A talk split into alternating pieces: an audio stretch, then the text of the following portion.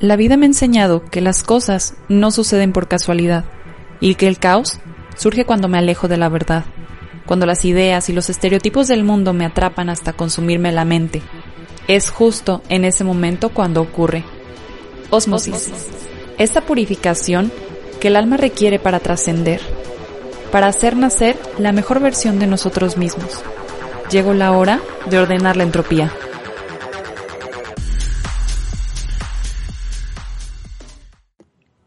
La suerte es una suma de tres factores súper importantes, que son la fe, la preparación y la oportunidad. Bienvenidos a el capítulo número 10 de Osmosis. No puedo creer porque de verdad ya solo faltan dos para cerrar esta temporada.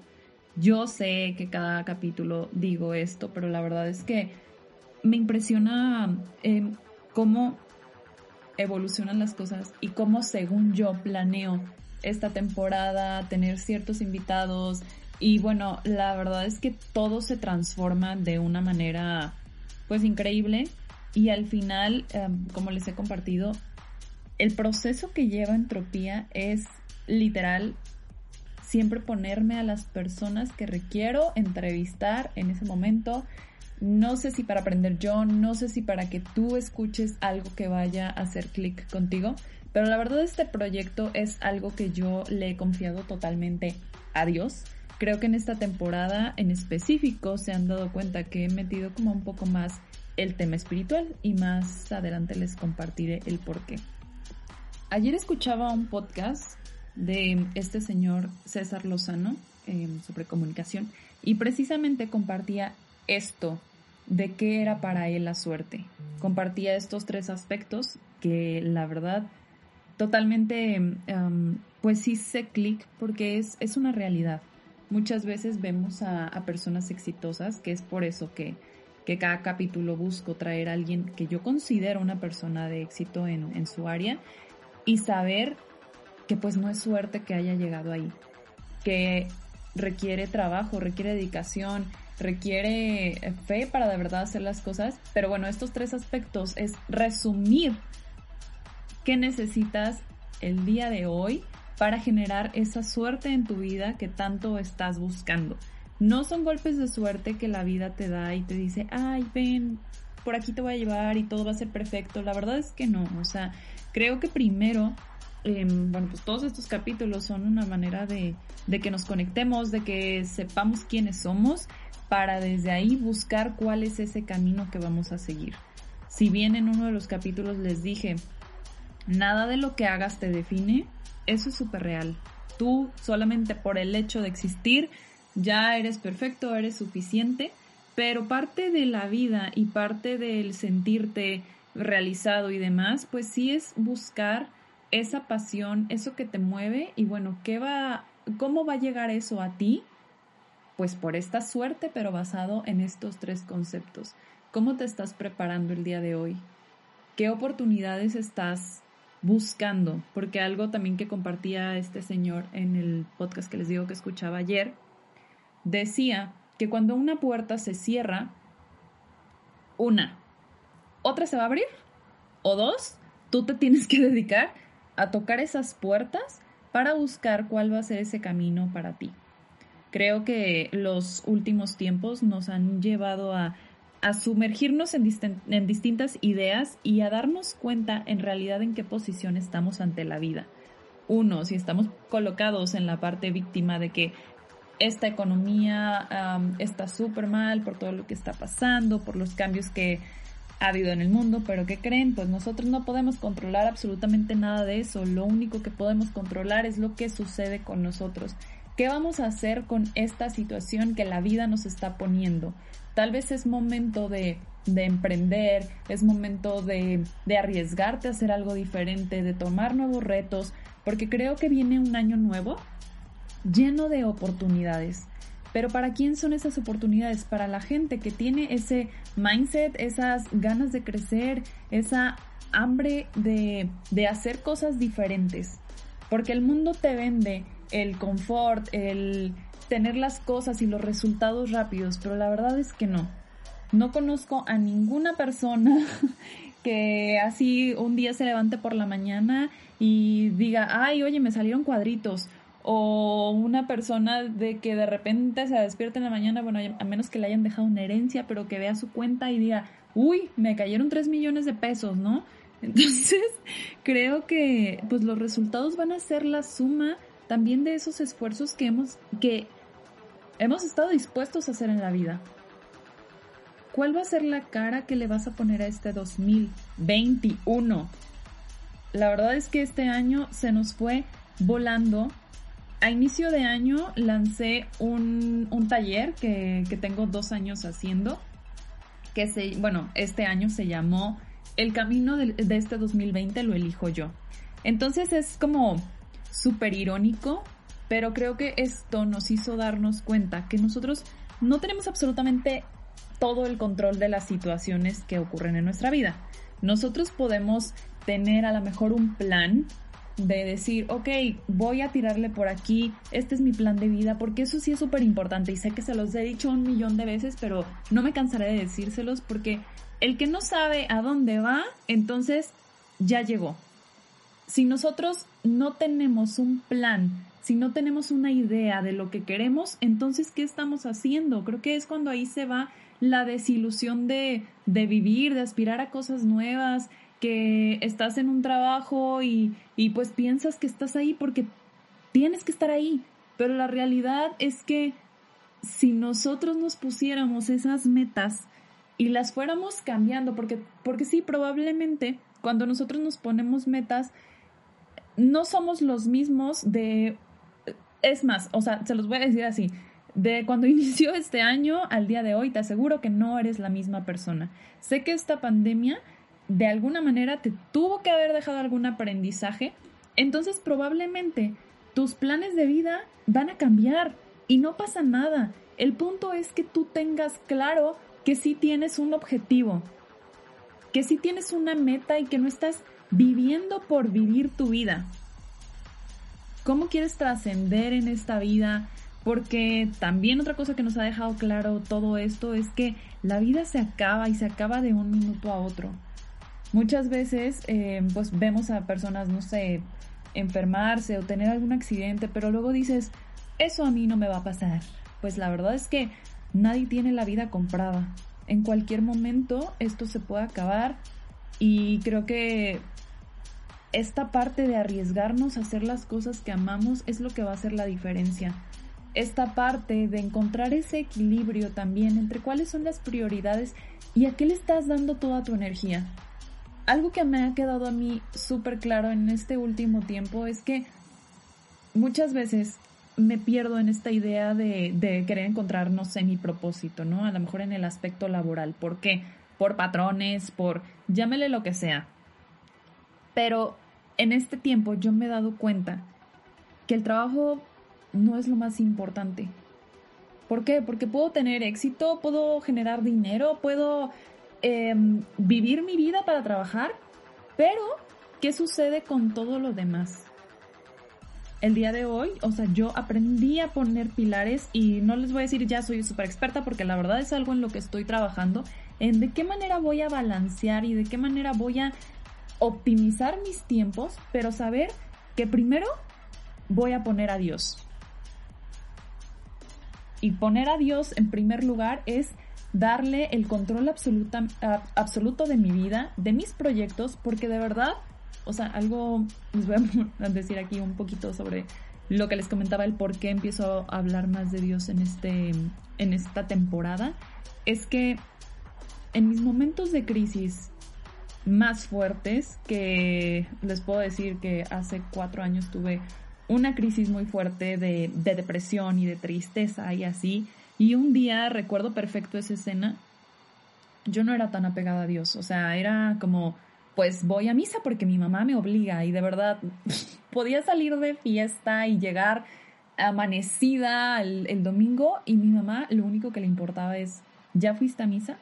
Y para mí era un coraje, ¿saben? O sea, como un coraje decir, ¿por qué me quieres imponer tus creencias, ¿no? Pero bueno, volviendo al tema, recuerdo ese día, o sea, me hinqué en mi cuarto, literal como la película de Comer, Rezar y Amar, me hinqué en mi cuarto llorando y dije, Dios, ya no puedo, ya no puedo, no sé, no sé por dónde llevar mi vida, hazlo tú. Y en ese momento, les juro, si regreso el tiempo y recuerdo cómo se empezó a mover todo en mi vida, digo, totalmente Dios me escuchó. Al poco tiempo, la verdad no, no recuerdo exactamente cuándo, me salí de mi casa, compré mi coche, empecé a hacer cosas por mí, o sea, como por esta parte de, de, sanarme, pero sé que humanamente no hubiera sido posible. Yo necesitaba esa contención y esa fuerza que va más allá de todo. Y les voy a decir una cosa, no sé, o sea, probablemente tú mm, seas católico o no, no, no sé, o sea, ya cada quien lo, lo adaptará como pues a su ideología, pero si algo les puedo compartir es que experimenté muchas cosas porque siento que ahorita el mundo ya está lleno, o sea, te pone como en bandeja de plata, o sea, que hay miles de formas de conectar con el universo y de esto y no sé qué, bla, bla, bla. Y está bien, creo que hay etapas para cada persona y hay cosas que le funcionan a cada persona, pero en lo personal les voy a decir que yo experimenté en todo eso y siempre terminaba vacía, en el aspecto de podía ir a una sesión de Reiki y me sentía en paz un rato, tal vez, no sé, o sea, puedo decirles unos días X, pero se iba esa sensación de, de bienestar, de, de, plenitud y hasta un punto que dije, a ver, Débora, o sea, no sé ni qué estoy haciendo, o sea, probablemente esté abriendo puertas donde no tengo idea de qué suceda, entonces ahí fue cuando bueno, o sea, ahorita lo pienso y, y, es por eso que pues decidí acercarme a lo que sí sabía que era, que era verdad y que estaba sustentado y que, que puedo leer la Biblia y puedo darme cuenta de la palabra de Dios y les voy a decir, o sea, no soy no soy la, ¿cómo se, ¿cómo se dice? O sea, la católica ejemplar, ni mucho menos. Me cuesta trabajo, de repente digo, hoy voy a rezar el rosario. Y, y también es, es como esta lucha interna de que de repente me aflojera. Y sí, o sea, la verdad es que no, no soy un, un ejemplo de persona en, en ese aspecto, ni probablemente en muchos más tampoco. Pero bueno, esto es lo que yo he encontrado y lo que a mí me ha dado paz. Dejarme guiar por Dios y bueno, me desvié un poco del tema porque les estaba diciendo cuáles son mis prioridades y, cómo voy a enfocar yo este siguiente año. Uno, les repito, Dios. Después, mi familia. Eso es entender que mi familia no es perfecta. Que mi familia probablemente por muchos años yo me cuestionaba el, el por qué. ¿Por qué ellos? ¿Por qué? Em, bueno, X, creo que cada quien tenemos como pues una situación distinta, pero creo que nuestra familia es nuestro mayor espejo o nuestro mayor reto a trascender en esta vida. He escuchado, claro, en, coaching y, y en muchísimos procesos, o sea, primero es sanar relación con mamá, papá, para de verdad poder crear una relación con cualquier tipo de persona que se cruce en nuestro camino. Y créanme, o sea, si no has trabajado estas dos figuras en, tu vida, créeme que cuando empieces a trabajar te das cuenta de que es un mundo de cosas que probablemente juzgamos por esto a nuestros papás, por el otro, pero si algo yo he entendido en el último tiempo también es que pues gracias a ellos yo soy la mujer que soy, que tal vez mis expectativas son diferentes, que según yo debieron de haberme dado esto y el otro y me hubieran apoyado y porque a otros les, les dieron, este, pues a lo mejor como una vida distinta a la mía y cuando vivía totalmente ahogada en mi, en mi victimez, y bueno, les voy a decir, o sea, también ahorita no es como que ya esté curada al 100%, eh, todo el tiempo era eso, o sea, el culpabilizar y muchas veces culpabilizamos a ellos el por qué no tengo éxito en mis proyectos, en mis cosas. No, pues es que porque la mentalidad de mi papá era esta, entonces, pues, por eso yo no he podido trascenderla, ¿no? Entonces, en la medida que nos empecemos a ser responsables y dejemos de juzgar y dejemos de tener expectativas sobre lo que debieron o no hacer con nosotros, en ese momento de verdad podremos hacer como pues algo diferente, ¿no? Pero bueno, ese era mi punto número dos. Mi punto número tres a trabajar es en mis amistades. Y les voy a decir, o sea, a veces tenía tanto tiempo mi cerebro en el, en el mood trabajo ya sea en tengo mucho trabajo o en mi crisis existencial de qué estoy haciendo mal con mi trabajo, pero el punto es de que toda mi energía estaba concentrada ahí. Entonces a veces perdía la noción de hasta dónde sí requiero involucrarme con personas, em, tener amigos, dedicarles tiempo, escucharlos y no estar con el celular en la mano. Creo que son muchísimas cosas las que requerimos, eh, requerimos considerar para para crear una, relación sana en cuanto a una amistad. Entonces por eso hoy en mi vida, eh, pues este va a ser como mi pilar número tres. Pretendo hacerlo. que claro, pues lo repito, es un trabajo de todos los días. ¿Por qué? Porque ahorita tal vez en estos puntos tú te vas a identificar y vas a decir en qué punto tú centras toda tu energía. O sea, esto es para empezar a hacer un equilibrio. Pero también tenemos que considerar que hemos vivido así X años de la vida. Tengo 28, o sea, he vivido 28 años de esta manera. Em, entonces, la forma como voy a transformarlo, pues va a ser un proceso, igual que todo en nuestra vida, es un proceso de poco a poco. Ok, ¿cómo voy a empezar a dedicarle más tiempo a mi familia, dedicarle más tiempo a mis amigos? Y al último, solamente hasta el último, bueno, en la parte donde digo Dios, también me incluye a mí, ¿eh? ¿eh? dicen, pues amarás a Dios sobre todas las cosas y amarás a tu prójimo como a ti mismo. Entonces, la parte de amarnos a nosotros mismos está incluida también en mi primer punto. Y bueno, ya al último, cuando tú te sientes en paz, cuando tú sientes que, que está fluyendo en armonía todo en tu vida, en ese momento puedes generar, ahora sí, tu trabajo, tu dinero, tus proyectos, entonces esto va a ser una suma de todo eso. ¿Por qué? Porque si tú tienes amigos, vas a tener a quien venderle, o quien te recomiende, o si tú estás bien con tu familia, te vas a sentir apoyado, si tú estás bien con Dios, vas a confiar en que hay una fuerza superior que te va a dar ese trabajo que necesitas. De verdad es increíble y es como, como una magia. Y por ahí en un capítulo anterior les compartía acerca de que ok, aunque sea por conveniencia, te conviene creer en algo. ¿A qué voy con esto? El mes pasado, noviembre, decidí tomar em, un curso de Biblia, ¿no? Eran tres días a la semana y yo tenía tentación desde hace un tiempo de, pues, de estudiar la Biblia, porque si bien soy católica, siento que por mucho tiempo no me metí para nada en, en investigar, en saber más de Dios, ni, ni nada, que eso es importante, o sea, sea la fe que prediques, dedícate a conocerla, porque eso es lo que sucede con el mundo. Nos, nos dejamos que nos impongan cosas, pero ni siquiera sabemos qué nos están imponiendo. O sea, dices, bueno, yo estoy a favor del aborto y del feminismo, ok, pero en realidad, ¿qué hay detrás? Ponte a investigar, ponte a, a saber en realidad qué estás apoyando. Porque es bien fácil ir como borregos por el mundo, haciendo las cosas que todo el mundo hace, pero lo que va a hacer la diferencia es que tú tengas ese criterio para ese criterio y ese discernimiento para saber qué está bien para ti y qué no está bien para ti.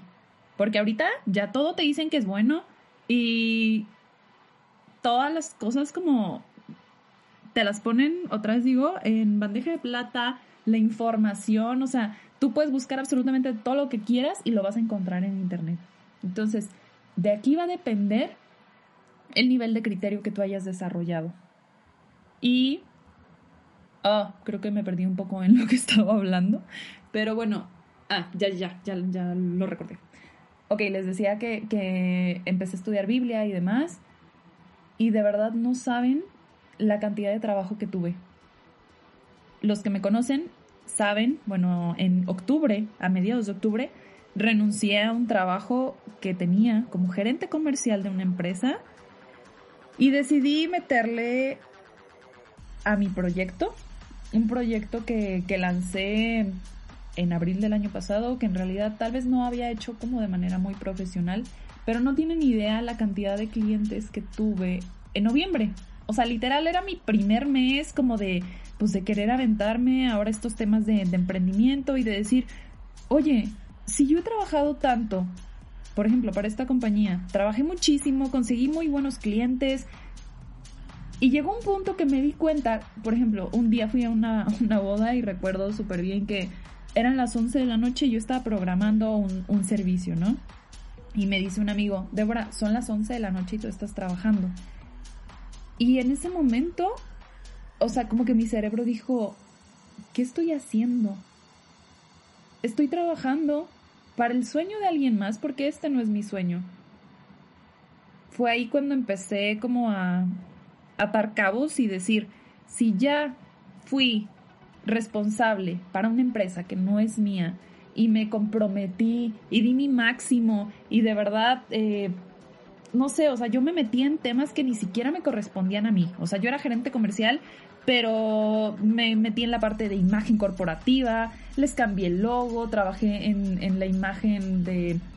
de bueno, no quiero explicarles tanto, pero bueno, el punto es que a veces nos apasionamos por proyectos de alguien más, pero si esa misma energía la enfocáramos, o en este caso yo, la enfoco en mi proyecto, de verdad voy a poder hacer algo increíble. El punto es que de verdad creamos que esto puede suceder. Y bueno, les volvamos al tema. Em, eh, a mí me ayudó como el entregarle a Dios mi proyecto y decirle, ok, va, yo voy a dedicarme a estudiar la Biblia, a estar en las clases que, pues, que quiero hacer y tú ayúdame con lo demás. Y de verdad, esta es una metodología que a mí en lo personal me ha servido muchos años de mi vida. O sea, yo soy muy así de que, a ver, Diosito, eh, esto ya me había ocurrido una vez. Em, una vez que tenía una roomie y de un día a otro, pues, se fue y todos los muebles eran de ella, ¿no? Entonces, se va con muebles y todo y pues yo me quedé literal sin un tenedor. Y yo recuerdo claramente que ese día yo me iba a ir a un retiro. Entonces yo dije, ok, Diosito, no sé qué voy a hacer. Entonces yo voy a ir contigo, a servirte, a, a estar contigo, pero tú ayúdame a resolver esto porque no tengo idea de qué voy a hacer. Literal, yo tenía un colchón en mi cuarto y toda la casa estaba vacía. De verdad, ni un tenedor, ni un sartén, nada. O sea, no, no, no sabía cómo iba a comer el lunes que llegara, ¿no? El lunes, em, bueno, o sea, ya salí del domingo del retiro, llegué a mi casa, me dormí en mi colchón. El lunes, una amiga me dijo, Débora, yo tengo un refri, ¿lo quieres? Te lo regalo, nomás ve por él. Y yo, ¿de verdad? Sí, sí, sí, ok. Fui por él, otra chava, en cuanto escuchó eso, me dijo, oye Débora, yo tengo una lavadora, ¿la quieres? Solamente arréglala porque X, ¿no? Y de verdad no, no saben, o sea, todavía lo recuerdo y, es, y eso está chistoso y es irreal la manera como, como a mí, en lo personal, Dios me ha ayudado en ese tipo de aspectos. O sea, mi, mi ex jefe así que me dijo, mira, yo tengo todas las cosas que teníamos en la oficina, ¿cómo les explico que me dio cafetera, cuadros, botes de basura, este, hasta un como columpio para el garrafón? Es increíble, de verdad. Ahí puedo decir esta parte que, que dicen de la providencia de Dios, ¿no? O sea, cómo Él nos da y Él no se queda con nada. Y no sé, probablemente escuches este capítulo y vas a decir esta mocha, no sé, pero, pero de verdad, para mí ha sido así. Entonces, por conveniencia, yo lo digo, nos conviene creer en que existe una fuerza superior que nos va a ayudar. Que a veces no sabemos cómo sanar todas esas heridas, todos esos dolores de, de vida que hemos tenido, pero solamente es encomendarnos a, a Él. Y aunque a veces sientas, porque a mí me pasa, que tu fe no es suficiente yo de repente te lo, se los juro que estoy rezando y digo, ¿y si no existes? Pero algo que también les compartía en, en este capítulo que se llama Salto de Fe es, ok, si llegamos al final de nuestra vida y nos damos cuenta que Dios no existía, pues bueno, viviste con esperanza de que había algo, algo más allá de ti que te ayudaba todos los días. Alguien que te sustenta, que a veces en el mundo te puedes sentir solo, pero que con una, una oración o un ponerte en manos de, de alguien superior a ti te da paz. Y bueno, pues con esto comienzo a cerrar este capítulo. La verdad es que pues me da mucha alegría y sé que no es casualidad que esté grabando este capítulo el día de hoy, porque justamente va a salir el 24 de diciembre. La verdad es que pensaba poner unas semanas en pausa entropía eh, por vacaciones y demás, pero creo que no es casualidad que el día de hoy esté grabando este capítulo para que tú lo puedas escuchar, porque creo que estas fechas decembrinas es lo que nos, a lo que nos invita a um, conectarnos con lo que de verdad importa. Llenar nuestro corazón de esperanza, de reconciliarnos con personas, de crear esa relación que probablemente no has creado con tu hermano, con tu papá, con tu mamá, y otra vez entender que pues nadie es eterno. En cualquier momento te puedes ir tú, se puede ir un familiar, y qué estás haciendo hoy para aprovecharlo. Gracias por escucharme, gracias por por abrir tu corazón junto conmigo el día de hoy. Y te deseo que pases una muy feliz Navidad en compañía de esas personas que forman parte importante de tu vida. Valora, disfruta y vive tu vida al máximo. Cuídate mucho, te mando un fuerte abrazo y nos estamos escuchando para el 31 de diciembre. chao, chao.